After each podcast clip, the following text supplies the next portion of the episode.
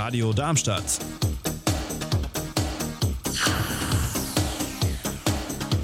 Radadadada.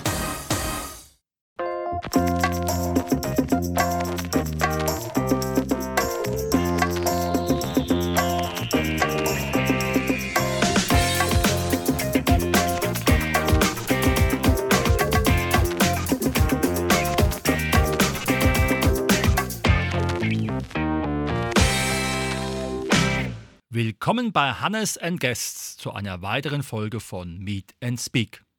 Unser heutiges Thema: Der Erfolg fängt von hinten an und dazu begrüße ich ganz herzlich den Hockey-Weltmeister Jean-Paul Danneberg. Gute. Jean, du bist nun einer, jetzt bist du auch noch Weltmeister geworden in der Sportart Hockey. Kannst du uns vielleicht mal ganz kurz erzählen, das Regelwerk vom Feldhockey? ja, das Ziel ist äh, ganz simpel, einfach immer ein Tor mehr zu schießen als der Gegner. Und das im besten Fall äh, in den 60 Minuten Spielzeit. Dann hat man gewonnen. Ansonsten darf man keinen Fuß nehmen. Man darf keine gefährlichen Tackles unternehmen. Und ja, Fuß im Kreis, kurze Ecke. Wenn der Ball im Aus ist, wird er da weitergespielt. Außer er geht auf die Grundlinie aus, dann kommt er auf die Viertellinie. Anstoß ist in der Mitte und man spielt mit elf Mann. Zehn Spieler, ein Torwart.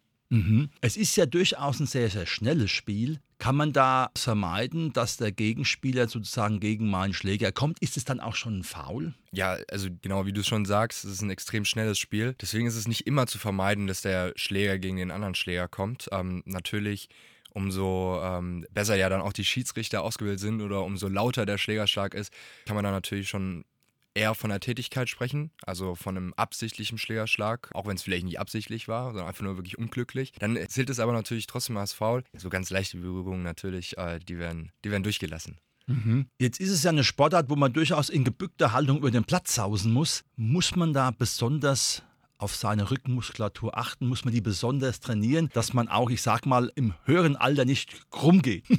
also ich glaube, vor allen Dingen für Hockey-Anfänger wäre es gar nicht so schlecht, sich mal auf ordentlich Muskelkater einzustellen bei den ersten Trainingseinheiten. Das wird man dann schon im Rücken kriegen, aber ähm, so wie bei ganz vielen Sportarten ist das eigentlich auch nur etwas Gutes für den Körper, den man, was man da tut. Und ja, also ein bisschen Muskelkater gehört natürlich dazu, aber ähm, wenn man dann ein paar Mal Hockey gespielt hat, dann gehen auch die Rückenschmerzen von ganz alleine weg. Nun bist du ja gerade Weltmeister geworden. Wollen wir mal einfach die Rolle rückwärts wagen? Wie hat es bei dir angefangen mit dem Hockey?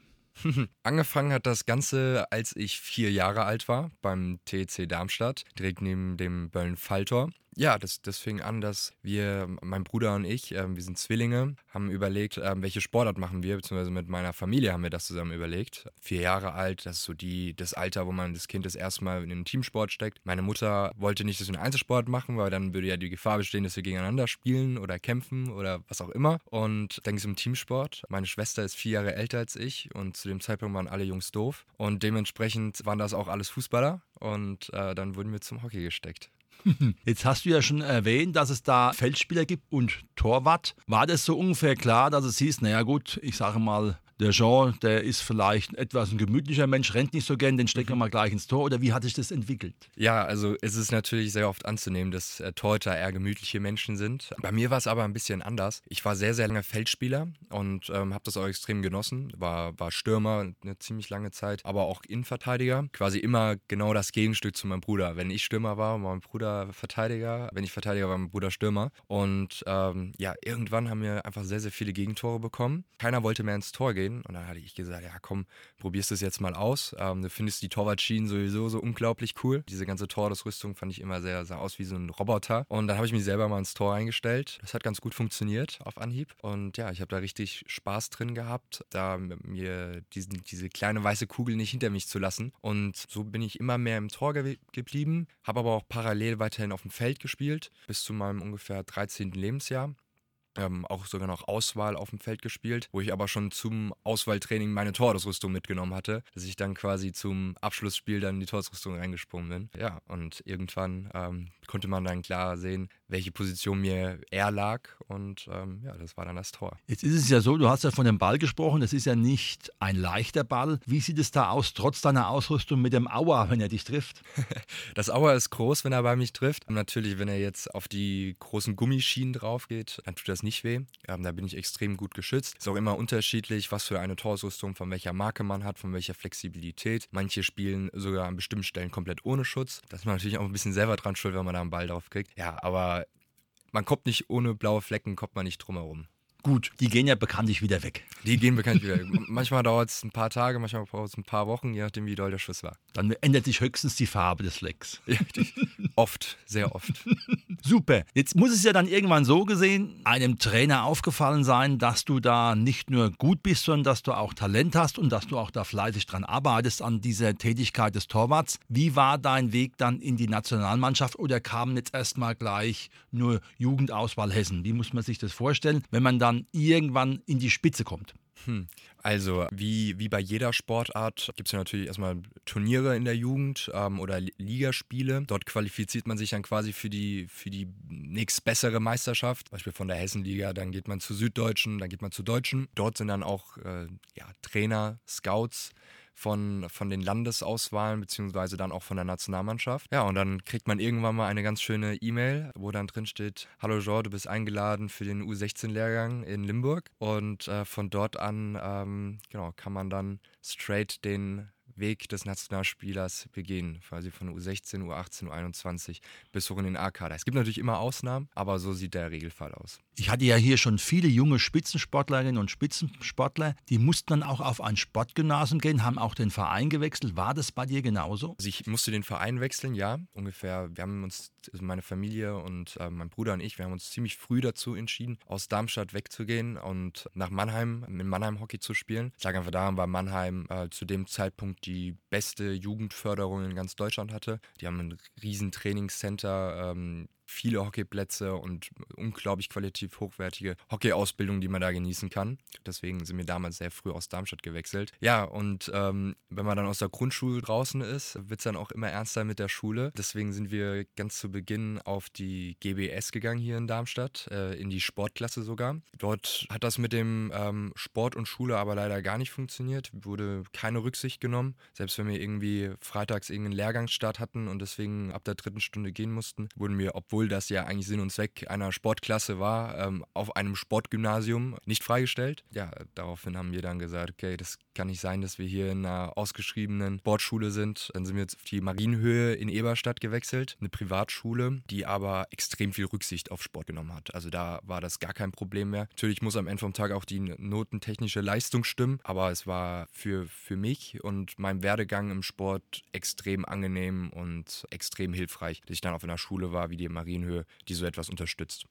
Die Interviewten, die bei mir schon waren, sprechen oft dann von einer äußerst geringen Freizeit und einem Leben aus dem Koffer. Kannst du das bestätigen? Leben aus dem Koffer, ähm, auf jeden Fall in der letzten Zeit. Ich habe wirklich äh, sehr, sehr wenig Zeit in meiner Wohnung in Köln verbracht, noch viel weniger Zeit bei meinen Eltern und bei meiner Freundin. Ja, es ist natürlich anders, ein, ein Sportlerleben als das von von einem normalen, ähm, von einer normalen Person. Man muss natürlich da Abzüge machen. Bedeutet, dass man halt am Wochenende immer Turnier hat und man nicht jeden Samstag und Sonntag ausschlafen kann. Oder dass man, wenn man abends um 16 Uhr aus der Uni kommt oder aus der Schule, dann wird sich nicht erstmal aufs Ohr gelegt oder mit Freunden getroffen, sondern da wird diszipliniert ins Training gegangen. Das sind natürlich schon so die, die Abstriche, die man da machen muss. Muss aber auch dazu sagen, wenn man das schon sein Leben lang macht, dann äh, kommt das einem auch gar nicht so schlimm vor. Wie sieht so eine Woche von so einem Leistungssportler aus, wenn er sagt, so, es ist erstmal nur Training angesagt?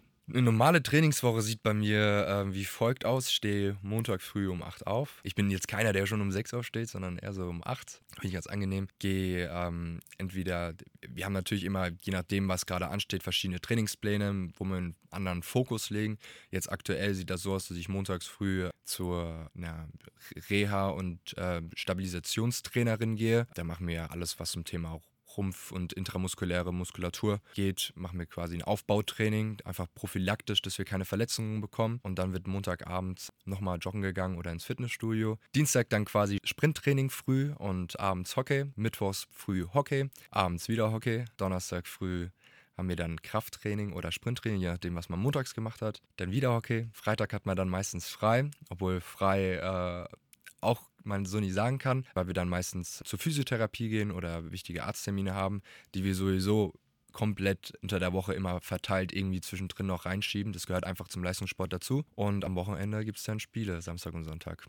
Mhm. Ist es so, dass im Rahmen dieser Frage äh, des Trainings und des Wettkampfs dann noch Zeit bleibt? Ich sage mal, manch einer studiert ja noch oder macht eine Ausbildung. Ist es überhaupt dann möglich, wenn man so ja, im High-End-Level Hockey spielt? Möglich ist es. Das beweist, dass extrem viele Leistungssportler ja auch im späteren Berufsleben extrem erfolgreich sind. Aber es ist natürlich ein extremer Spagat. Ähm, vor allen Dingen während Turnieren, während einer Turnierphase sieht die Priorisierung einfach anders aus, wie es äh, für manche Menschen aussehen würde. Ich kann jetzt zum Beispiel sagen, ich studiere Wirtschaftsingenieurswesen und ich konnte jetzt in den letzten drei Monaten relativ wenig Vorlesungen äh, besuchen, beziehungsweise relativ wenig Klausuren schreiben, weil es einfach nicht möglich war. Jetzt mit der Weltmeisterschaft, mit der Vorbereitung, man ist 24-7 unterwegs, die einzigen Minuten, die man da hat, muss man regenerieren und äh, ja, da ist auf jeden Fall für mich gesprochen nicht mehr genug Platz, um dann quasi zu lernen. Dafür gibt es auch wieder andere Zeiten, wo weniger Turnier, wo weniger, weniger Hockey ist. Und da muss natürlich die Prio extrem umgedreht werden, von heute auf morgen manchmal sogar schon. Und dann wird es halt von morgens um 8 bis abends um 16 Uhr sich in die Bib gehockt und Uni gemacht. Genau. Gut, also auch Pauken ist möglich als Leistungssport. Pauken ist auch möglich, ja. Macht zwar wenig Spaß, aber gehört dazu. Es gehört dazu und das Studentenleben ist bekanntlich auch einmalig schön. Genau, das stimmt auch. Kommen wir mal auf den Fokus Weltmeisterschaft. Wie war das im Rahmen der Nominierung und natürlich dann der Spiele bis hin zum Endspiel? Was bleibt dir da noch in Erinnerung von dem Ereignis, was natürlich erstmal äh, für dich das Größte war? Ja, eine unglaublich lange und intensive Reise. Die hat nicht angefangen am Frankfurter Flughafen, als wir nach Indien losgeflogen sind, sondern die hat ungefähr letzten Sommer angefangen. Ähm, da haben wir uns das Ziel gesetzt, wir wollen Weltmeister werden und wir wollen alles Mögliche ähm, geben, dass wir dieses Ziel erreichen können. Das hat natürlich zu bedeuten gehabt, dass wir extrem viele Lehrgänge hatten, extrem viele Trainingslager, extrem viele Testspiele, ähm, noch viel mehr Verzicht als normalerweise auf andere Sachen. Und natürlich da allein die Reise dorthin ist schon ein Ereignis, wo man ein Buch drüber schreiben könnte. Ab dem Moment, wo man dann aber in Indien war, es war einfach unglaublich. Das ist ein bisschen wie die, die Kirsche auf der Sahnetorte gewesen. Alles ist extrem, die Inder sind komplett hockeyverrückt. Wird im Flughafen von äh, 30 Kamerateams entgegengenommen, quasi wie analog zum Fußball hier in Deutschland. Und ähm, dann natürlich in einem Stadion zu spielen mit weit über 20.000 Zuschauern, das haben wir in Hockey Deutschland auch nicht so oft. Das ist natürlich extrem schön. Und so ein Turnier, auch wenn es zweieinhalb Wochen sind, vergehen dann unglaublich schnell. Und ein Ereignis trifft dann quasi das nächste. Mhm. Nun war der ja erfolgreich auch noch gegen Belgien im Endspiel und dann noch, wie man so schön sagt, äh, als Top im Elfmeterschießen. Da hast du natürlich auch eine entscheidende Rolle gespielt. Was war für dich wichtig? Es gibt ja diese Analogien im Fußball, da gab es dann den Torwart, der den Zettel zugesteckt bekommen hat in Bezug auf den Gegenspieler. Das heißt, bist du da schon in der Richtung gebrieft worden, wie Gegenspieler tendenziell in welche Ecke oder wohin schießen? Oder war es einfach ein verdammt gutes Bauchgefühl und zum richtigen Moment die richtige Reaktion?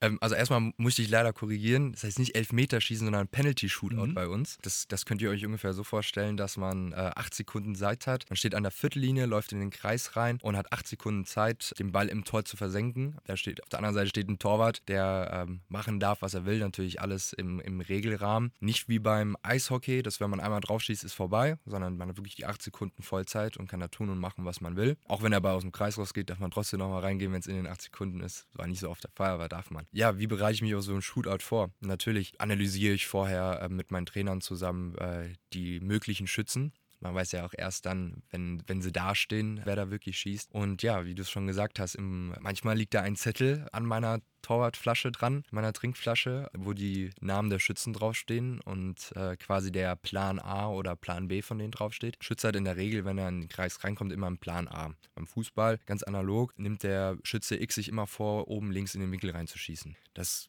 macht er unter Druck einfach immer. Und sowas gibt es beim Hockey auch. Beim Penalties muss man natürlich dazu sagen, da ist das alles noch um einiges variabler. Aber ja, ich analysiere das, ähm, das quasi auf dem Zettel drauf und ähm, kann dann dementsprechend reagieren. Was ich aber auch manchmal auf meinem Zettel drauf habe, ist ein äh, Kuchenrezept von meiner Oma. Da steht dann relativ wenig drauf, was die Schützen machen. Und ja, dann höre ich auf mein Bauchgefühl. Und was ich jetzt am Ende vom Tag im Finale gemacht habe, das dürft ihr dann euch äh, dürft ihr euch selber aussuchen, dürft ihr mal selber raten, was ich da gemacht habe. Hat auf jeden Fall funktioniert.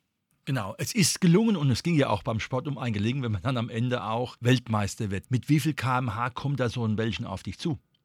Ja, die können schon 100, 140 Sachen kriegen. Klingt jetzt erstmal nicht so schnell, wenn man überlegt, dass der Ball ziemlich klein ist und ähm, extrem hart. Dann ähm, ja, reicht auf jeden Fall aus, um einen Menschen, wenn er so einen Ball an den Kopf bekommt, ziemlich schnell ja, unter die Erde zu bringen. Mhm. Ist es so, dass du im Rahmen dieser Vorbereitung auch speziell, sag ich mal, als Penalty-Killer geschult worden bist unter dem Blickwinkel, dass es halt eventuell bei einem Spiel um ein Penalty-Schießen geht, was dann sozusagen darüber entschieden wird. Ähm, ja, genau, also so wie du es schon sagst. Ähm, ich werde davor natürlich drauf geschult. Wie jede andere Aufgabe im Hockey ähm, kann man die vorher auch trainieren. Und das habe ich auch gemacht. Wir haben natürlich viel im Training trainiert, viel in den, nach jedem Testspiel haben wir natürlich auch einen Shootout gemacht, um das einfach so realistisch wie möglich zu halten. Irgendwo ist es aber auch einfach man muss dafür geboren sein, ein Penalty-Torwart zu sein. Mental ist es, glaube ich, einer der größten Herausforderungen, die man so einem, ähm, einem Torwart oder generell einem, einem, Sportler stellen kann, in so einem Moment da die Nerven zu behalten. Das ist etwas, was man, natürlich gibt es ja heutzutage auch Tricks, wie man das trainieren kann, aber das muss man schon einfach irgendwo in sich haben. Das muss man, das, das kommt dann auch von ganz alleine. Man denkt da nicht viel nach in diesen Momenten. Und ja, wie du schon sagst, man kann ein bisschen was trainieren, aber auch ganz viel gehört einfach schon dazu. Deshalb bin ich eigentlich auch ein großer Freund, nicht nur des Todesmonats zu ehren, sondern vielleicht auch in allen Sportarten den Torwart des Monats. Ja. Natürlich, ja, der Torwart des Monats und ich würde sagen, ein Torhüter macht eigentlich fast immer den Unterschied aus in einem Spiel. Ich meine, er entscheidet, ob äh, da jetzt ein Ball reingeht oder nicht. Wie man sie ja auch in, aus anderen Sportarten sieht, jetzt im, im, Handball das beste Beispiel, kann ein Torwart oder macht der Torwart einfach den Unterschied. Ist einer der wichtigsten, wenn nicht sogar mit die wichtigste Position in Teamsportarten und darf auf jeden Fall nicht vergessen werden, meiner Meinung nach. Jetzt kommt ja demnächst Olympia. Ist dann sozusagen das das nächst genannte Ziel von eurem Team? Ja, auf jeden Fall. Aber vor Olympia machen wir noch einen kleinen Zwischenhalt in München-Gladbach, wo nämlich diesen Sommer die Europameisterschaft stattfindet. Wir haben die große Ehre, dass wir als der Deutsche Hockeybund die Europameisterschaft ausrichten dürfen. Und genau, da gibt es dann nochmal ein ordentliches Kräftemessen. Wir nehmen uns auf jeden Fall ziemlich viel vor. Erst dann geht es weiter mit Blick Richtung Olympia. Mhm. Vielleicht zum Abschluss nochmal das Thema schlechthin: Faszination Hockey. Was ist das Wunderbare an dieser Sportart für dich? Das Wunderbare an dieser Sportart sind die Menschen. Hockeyspieler sind extrem, extrem cool, sehr, ähm, sehr vielseitig, vielfältig und ähm, immer ehrgeizig. Auf jeder Party, wo ihr seid, äh, merkt ihr, wenn Hockeyspieler anwesend sind. Ja, dann natürlich auch die Sportart an sich ist eine Teamsportart, die extrem viel Spaß macht, auch einfach auszuüben. Technisch sieht sehr schwer aus, äh, müsst einfach mal ausprobieren. Man kommt da relativ gut auch in den Flow rein, also technisch anspruchsvoll, aber auf jeden Fall umsetzbar. Ja, einfach alles, was dazu drumherum gehört. Der Teamgedanke, ähm, das Vereinsleben ist natürlich etwas unglaublich Tolles, was jeden Menschen prägt und prägen kann. Ich kann es nur empfehlen, auch mal zum, hier zum Tech zu kommen, da meinen Hockeyschläger in die Hand zu nehmen. Wunderbarer Aufruf. Das war heute unsere Sendung. Der Erfolg fängt von hinten an mit dem Hockey-Weltmeister Jean-Paul Danneberg. Ein Torwart, der weiterhin versucht, dass das Belgien nicht hinter die weiße Linie kommt. Und dazu wünscht er perspektivisch alles, alles Gute. Vielen lieben Dank.